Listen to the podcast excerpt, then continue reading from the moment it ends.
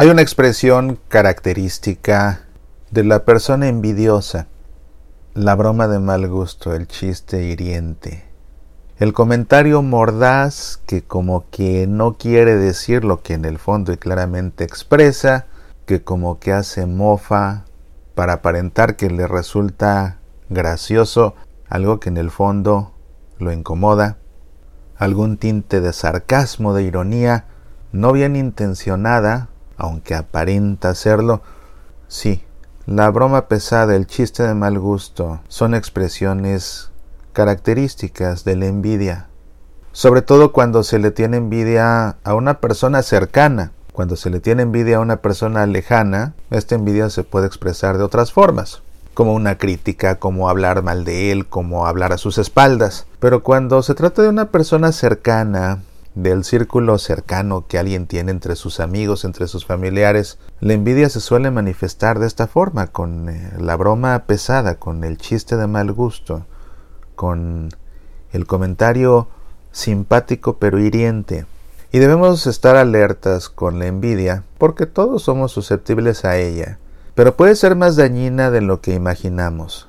Por definición, la envidia consiste en la tristeza por el bien ajeno, sentirse mal porque alguien más tiene, porque alguien más conoce a ciertas personas, porque alguien más ha viajado a ciertos lugares, porque alguien más ha obtenido ciertos logros, por la forma de ser de alguien más, incluso por sus cualidades, por sus virtudes sentirse mal porque el otro tiene cualquiera de estas cosas o todas. Y es terrible porque muchas veces el envidioso también las tiene, pero se siente mal porque alguien más también las tiene, porque alguien más también conoce, porque alguien más también ha viajado, porque alguien más también ha logrado. Sentirse mal simplemente porque el otro tenga envidia. Y como te digo, puede ser más grave de lo que uno puede sospechar. Y basta con ver la historia de los hijos de Dios para darnos cuenta de cómo el primer pecado que se cometió en la historia de la humanidad, que fue desobedecer a Dios y su instrucción de no comer del árbol de la ciencia del bien y del mal, instrucción muy clara dada a Adán y Eva. Ellos cayeron en la tentación del demonio, pero el demonio los tentó ¿por qué? Por envidia, porque les tuvo envidia, porque siendo un ángel caído, se dio cuenta de que estos dos que Dios había creado estaban en una posición superior a él. A diferencia de él como ángel, estos dos estaban creados a imagen y semejanza de Dios mismo. Le da envidia y entonces los engaña, los seduce en una mentira que parece buena y estos definitivamente con gran responsabilidad caen en ella porque bien pudieron resistirse, pero no lo hicieron. Sin embargo, esa tentación original que propició el pecado original fue fruto de la envidia del demonio. Pero después, entre los primeros hijos de estos primeros hombres, Adán y Eva, encontramos otro pecado. Y ese otro pecado tiene como raíz también la envidia. Uno de los hijos de Adán y Eva era pastor, Abel, el otro era agricultor, Caín.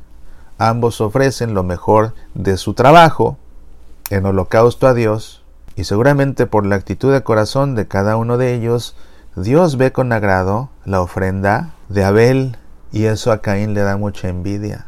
Y le da tanta envidia que Dios haya visto bien la ofrenda de su hermano Abel que aun siendo su hermano, lo mata. Lo mata por envidia. Un hermano que mata a un hermano. ¿Qué más cercana relación se podría tener con alguien? Eran hermanos y la envidia lo llevó a matarlo. Y claro que esta es una situación extrema, pero sucede, sucede. Y aunque no se llegue al extremo de matar físicamente, sí se puede llegar al extremo de matar moralmente, de hacer daño, de infligirle cierto dolor a otra persona por envidia. Y una de estas manifestaciones son estas bromas hirientes, estos comentarios mordaces, estas ironías, estos sarcasmos, estos chistes de mal gusto, precisamente para incomodar al otro, para que se sienta mal por ser, por tener, por lograr, por conocer, por viajar, que se sienta mal, un poquito mal aunque sea, hay que herirlo, hay que lastimarlo. ¿Por qué? Porque yo me siento mal, porque él tiene. porque él ha logrado, porque él ha viajado, porque él conoce, etc. Y por supuesto que esto puede escalar y el daño puede ser mayor. Y después viene ese meterse el pie, ese dar puñaladas por la espalda. La envidia se manifiesta en todos los ambientes, en el ambiente entre amigos, en el ambiente escolar, en el ambiente familiar, en el ambiente religioso. Sí, claro que sí, sacerdotes que se tienen envidia entre ellos porque uno lo envían a una parroquia que a él no, porque el obispo le da cierta tarea que a él no, porque la Madre Superiora le encomienda ciertas tareas a cierta religiosa o la mandan a una escuela mejor que la de ella. Sí, hay muchas envidias en todos lados. Nadie se salva, todos somos propensos a tarde o temprano sentir envidia. Es importante detectarla a tiempo y no actuar en consecuencia. Es importante detectar si no será que en determinado momento me siento mal porque el otro tiene, es, conoce. Porque puede ser por muchas cosas, porque tiene un esposo muy bueno, noble, trabajador, porque porque tienen buenos hijos, que son obedientes, que son estudiosos, que son responsables, porque tienen una familia unida. Hasta esas cosas dan envidia. Sí, hasta esas cosas llegan a darle envidia al que no las tiene. Hay que tener cuidado, ten cuidado si en determinado momento sientes que te sientes incómodo por el bien de alguien más, esa incomodidad que estás sintiendo se llama envidia. Reconócela a tiempo y no actúes en consecuencia. Muérdete la lengua o amárrate los dedos para que no escribas un comentario con el que claramente quieres herir a alguien más para expresar así tu envidia. Eso no se hace. Eso no se debe hacer. Es por lo que San Pedro en su primera epístola escribió que los discípulos de Cristo deben rechazar toda malicia y todo engaño, hipocresías, envidias y toda clase de maledicencias.